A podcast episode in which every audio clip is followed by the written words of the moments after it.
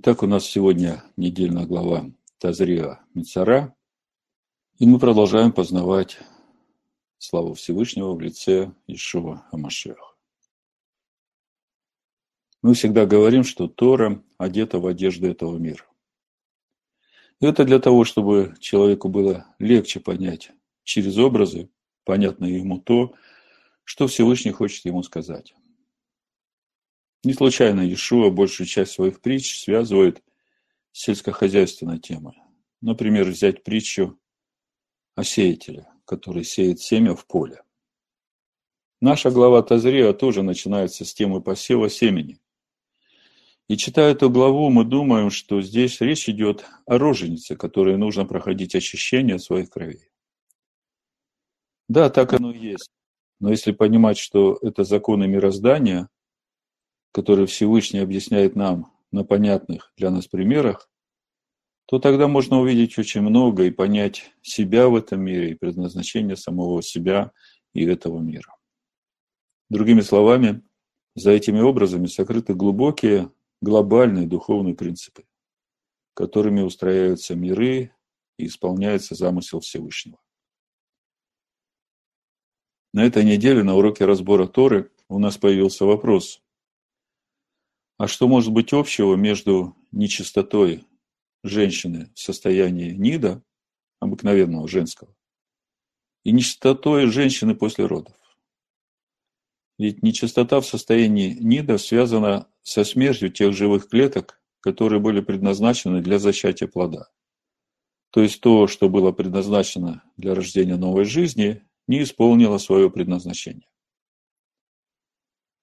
Тогда почему нечистота состояние нида сравнивается с нечистотой женщины после родов. Ведь женщина, которая посеяла и родила плод, там семя исполнило свое предназначение, и там нет смерти несостоявшегося плода. Женщина зачала и выносила и родила в этот мир новую жизнь. Тогда в чем ее нечистота? Вот это и будет та тема, о которой мы сегодня будем говорить. И когда мы увидим эту разницу между нечистотой женщина в состоянии нида и той нечистотой, в которую попадает женщина после родов, тогда мы начнем понимать многое в Писаниях и видеть то, чего раньше не видели. Давайте прочитаем начало нашей главы, чтобы попробовать понять, что Всевышний хочет нам сегодня сказать через нашу недельную главу Тазрия Муцара. Вайкра, 12 глава, 1-2 стих написано.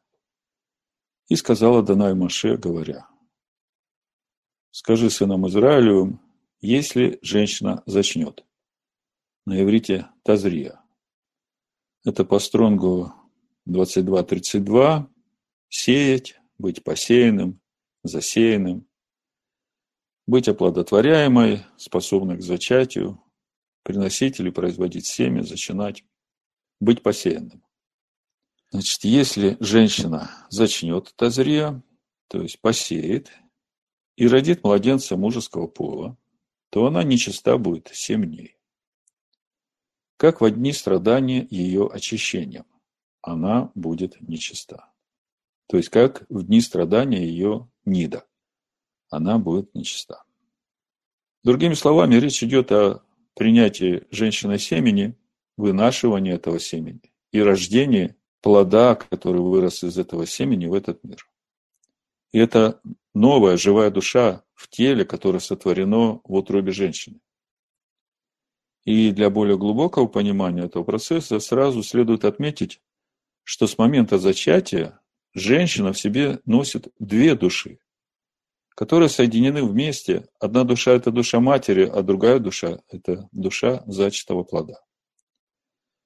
И вот проходит 9 месяцев, и женщина рождает младенца мужеского пола, новая жизнь приходит в этот мир, и с этого момента женщина становится нечистой. И возникает вопрос, а в чем ее нечистота? Ведь она совершила с участием Всевышнего чудо. Как же она после этого может быть нечистой? Давайте еще раз прочитаем этот текст и посмотрим на иврите, как это написано.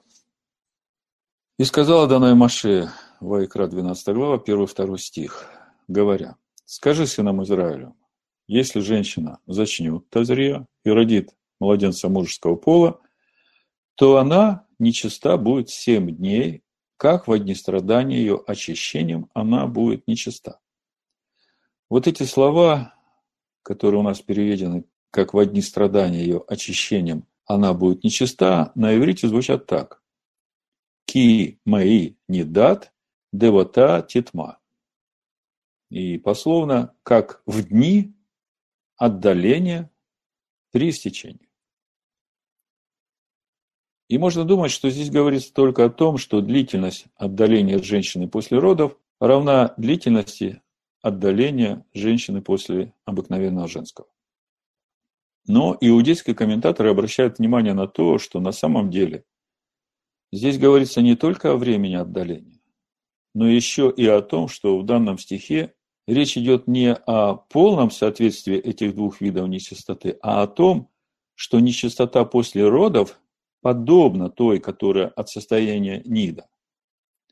На это указывает союз ки в слове ки-мэй, как в дни. И вот наша задача сегодня понять, в чем суть этого подобия, и через это увидеть, как Тора раскрывает нам великие тайны духовных процессов мироздания. То, каким образом будет исполняться замысел Всевышнего в этом мире. По сути, здесь, как говорят мудрецы, одна из сложнейших тем в Торе, которая не поддается логизации, то есть логическому объяснению. Вообще сами понятия чистоты и нечистоты трудно объяснить рациональным мышлением, подразумевая какие-либо химические или физические изменения параметров. И эту ситуацию мудрецы Торы объясняют словами Всевышнего. Не мертвое оскверняет, а слово мое. Другими словами, все духовные процессы, которые сопровождаются очищением или осквернением, лежат в области духовных реальностей. И уже с прошлой недельной главы Тора нам последовательно говорит о видах этой нечистоты. От животных, от падали, от истечений, от полюции, от разного вида заболеваний, затрагивающих мочеполовую систему, от болезни цараат и о том, как это распространяется на помещение, одежду, посуду. В общем, деталей и подробностей очень много. И все попытки свести все это в единую, непротиворечивую систему понятий оказывались несостоятельными, потому что понятие чистоты и нечистоты никак не связано с физико-химическими процессами, как мы уже говорили выше. Это духовные процессы. И в начале нашей недельной главы Тазрея мы читаем о том, что сам факт рождения ребенка влечет за собой нечистоту, и эта нечистота подобна нечистоте от состояния нида и имеет равную с ней продолжительность. Еще мудрецы обращают внимание на то, что нечистоты могут быть разными по степени тяжести.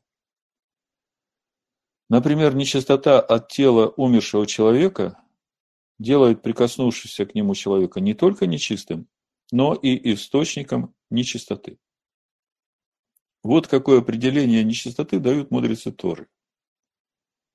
Нечистота образуется в результате полного или частичного прекращения потока жизненной силы, поддерживающей бытие творения. Другими словами, нечистота порождена переходом от живого к мертвому. И это характерно для всех видов нечистоты. Везде, где мы имеем дело с понятием нечистоты, мы имеем дело с переходом из состояния живого к состоянию мертвого. Это общий принцип. И это нам надо отметить. Итак, зная общий принцип образования нечистоты, мы начинаем понимать, что нечистота ниды, обыкновенного женского, по своей природе тоже связана со смертью, хотя речь идет не о прекращении жизни, а о нереализованной потенции жизни. То есть те ткани и клетки, которые призваны и которые могли бы породить новую жизнь, они разрушаются и выводятся из организма. И вот здесь и возникает нечистота. И вот эта потеря несостоявшегося порождает нечистоту. Тот же самый механизм мы видим и с мужским семенем при полюциях. Семя, которое в себе несет потенциал жизни, гибнет, и это порождает нечистоту. И тем не менее возникает вопрос. Почему разговор о человеческой нечистоте начинается с родившей женщины? если говорить о моменте зачатия, то речь идет о моменте взаимодействия со Всевышним на уровне чуда. И поэтому роженица находится в этот момент на пике святости. То есть она вместе со Всевышним участвует в сотворении чуда. Но при этом, обратите на это внимание, появление на свет новой жизни в это же самое время является опустошением матери. В своем уроке на эту недельную главу Раф Шайгисер со слов своего учителя объясняет это так. Произошло позитивное чудо. Жизнь пришла в этот мир. Но при этом родившая в момент родов полностью опустошается. То есть еще до момента родов она была носительницей жизни, и теперь, когда ребенок уже родился, она остается пустой. И вот этот перепад между жизнью и пустотой и порождает нечистоту роженицы. Зачатие, вынашивание и роды – это процесс сотворения человека, и весь организм женщины вовлечен в этот процесс создания новой жизни. А потом сразу после родов весь организм женщины становится невостребованным. Мудрецы говорят о том, что роды в каком-то смысле напоминают умирание. Это выход одного тела из другого. И это подобно выходу души из тела. То есть во время беременности женщина несет в себе дополнительную душу, и она едина с ребенком. Они как один организм. И она в это время обладает высочайшим уровнем жизненности и святости. Она в это время является носительницей, создательницей и участницей чуда. И это понимание много объясняет. Например, то, что после грехопадения нет жизни без смерти и нет смерти без жизни. Вы, наверное, обратили внимание на то, что до грехопадения у жены Адама не было имени. Писание просто называют Иша, жена. А вот после грехопадения человека и приговора, который Всевышний огласил для Адама и его жены, Адам и дал имя своей жене Хава. Хава – это жизнь или дающая жизнь. Давайте прочитаем это местописание, чтобы увидеть, как много бед и страданий пришло в жизнь человечества, в том числе и страданий женщин и природах после грехопадения. И если при этом учесть тот факт, что заповедь «плодитесь и размножайтесь» была первой из всех заповедей, данных человеку, то можно понять, насколько глубоко затрагивает приговор Всевышнего весь процесс жизни человека в этом мире – после грехопадения Адама и его жены. Давайте прочитаем этот приговор, и думаю, после всего сказанного станет понятно, почему Адам дает имя своей жене Хава, и почему после этого грехопадения каждой женщине, родившей младенца, нужно приносить жертву за грех.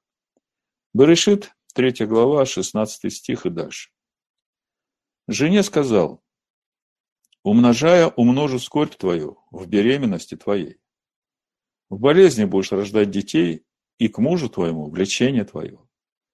И он будет господствовать над тобой. Адам уже сказал, за то, что ты послушал голоса жены твоей и ел от дерева, о котором я заповедал тебе, сказав, не ешь от него, проклята земля за тебя. Со скорбью будешь питаться от нее во все дни жизни твоей. Терния и волчцы произрастит она тебе и будешь питаться полевой травою, в поте лица твоего будешь есть хлеб, доколе не возвратишься в землю, из которой ты взят, ибо прах ты в прах возвратишься. И нарек Адам имя жене своей Хава, ибо она стала матерью всех живущих. Хава, тут игра слов хая и хавах. И значение одно и то же – жизнь, или потому, что дает жизнь детям.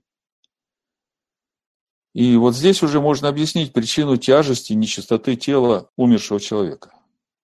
Объяснить можно тем, что жизнь уходит из тела человека, а в теле остается только та смерть, которая вошла в Адама через грех. И поэтому такая большая тяжесть этой нечистоты в теле умершего человека, которая не только делает нечистым прикоснувшегося к телу, но и прикоснувшегося делает источником этой нечистоты.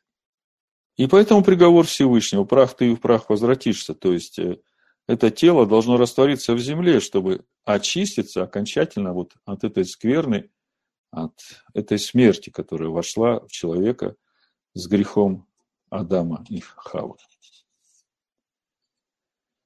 Вот теперь, имея это понимание нечистоты роженицы, суть которого в переходе от высочайшего уровня жизненности и святости к состоянию опустошения, давайте теперь посмотрим на этот же процесс с обратной стороны, а именно на переход от состояния пустоты и нечистоты к состоянию святости и славы Всевышнего. Ведь, по сути, со времени грехопадения человека именно в этом заключается главная цель для каждого человека, приходящего в этот мир. Итак, э, не пропустите. Это очень важный момент во всем, о чем мы говорили до этого. Сейчас мы, имея понимание сути нечистоты роженицы, которая заключается в переходе от высочайшего уровня жизненной святости к состоянию опустошения, теперь посмотрим на этот процесс перехода, но в другую сторону, то есть от пустоты и смерти в состояние жизни и святости. И Тора нам говорит так. Скажи сынам Израилю, если женщина зачнет и родит младенца мужеского пола, то она нечиста будет семь дней, как в одни страдания ее очищением, она будет нечиста. В восьмой же день обрежется у него крайняя плоть его. И здесь, в общем-то, весь процесс исполнения замысла Всевышнего по сотворению человека по образу и подобию. Если считать один день как тысячу лет. Я вам вначале говорил, что когда мы увидим суть нечистоты роженицы, то тогда мы начнем гораздо глубже понимать многие процессы, описанные в Писании. В заключение давайте прочитаем то, что говорит апостол Павел в 15 главе послания Коринфянам. Раньше, читая это место, я никак не мог понять, при чем здесь слава светил, слава солнца, слава луны, и как это связано с нашим переходом от тления в нетление. Сейчас, после всего сказанного, начинаю понимать, что так же, как существует тяжесть нечистоты, так же существует и тяжесть славы, ну, весомость славы. И определяется она именно этой величиной перехода от уровня пустоты до достигнутого уровня славы. Вы, наверное, слышали, есть такое понимание, что в духовном мире духовная высота раскаявшегося грешника и достигшего уровня праведности, на котором пребывает праведник, который в своей жизни не грешил, гораздо выше, чем этого праведника, который прожил всю жизнь не согрешив. Я долго не мог понять, почему так. Теперь понимаю, что величина перехода этого грешника от того уровня, на котором он находился во время своего падения, до уровня праведности гораздо больше, а значит и славы больше, то есть э, величина славы больше, потому что пройден вот этот переход гораздо больше, чем у праведника, который всегда оставался праведником. Итак, читаем 1 Коринфянам, 15 глава, 35 стих и дальше. Но скажет кто-нибудь, как воскреснут мертвые и в каком теле придут? Безрассудные. То, что ты сеешь, не оживет, если не умрет. И когда ты сеешь, то сеешь не тело будущее, а голое зерно, какое случится. Пшеничное или другое какое. Но Всевышний дает ему тело, как хочет. И каждому семени свое тело. Не всякая плоть такая же плоть. Но иная плоть у человеков, иная плоть у скотов, иная у рыб, иная у птиц. Есть тела небесные и тела земные. Но иная слава небесных иная земных. Иная слава солнца, иная слава луны, иная звезд. И звезда от звезды разнится в славе. Проповедь я так и назвал. И звезда от звезды разнится в славе. Так и при воскресении мертвых. Сеется в тлении, восстает в нетлении. Сеется в уничижении, восстает в славе. Сеется в немощи, восстает силе. Сеется тело душевное, восстает тело духовное. Есть тело душевное, есть тело и духовное. Так и написано. Первый человек Адам стал душою живущим, а последний Адам есть дух животворящий. Но не духовное прежде, а душевное, потом духовное. Первый человек из земли – перстный, второй человек – господин с неба. Каков перстный, таковы и перстные, и каков небесный, таковы и небесные. И как мы носили образ перстного, будем носить и образ небесного. Но то скажу вам, братья, что плоть и кровь не могут наследовать Царство Всевышнего. И тление не наследует нетление. Здесь много, много чего можно сейчас увидеть после всего сказанного. Но я просто подведу короткий итог. Все, что происходит с Адамом с момента его сотворения, не является случайностью. И человеку хорошо понимать это. И приложить все свои силы именно для того, чтобы начать сиять славой Всевышнего на его небосводе, яркой звездой. Да будет так в имени Ишуа Машеха. Аминь.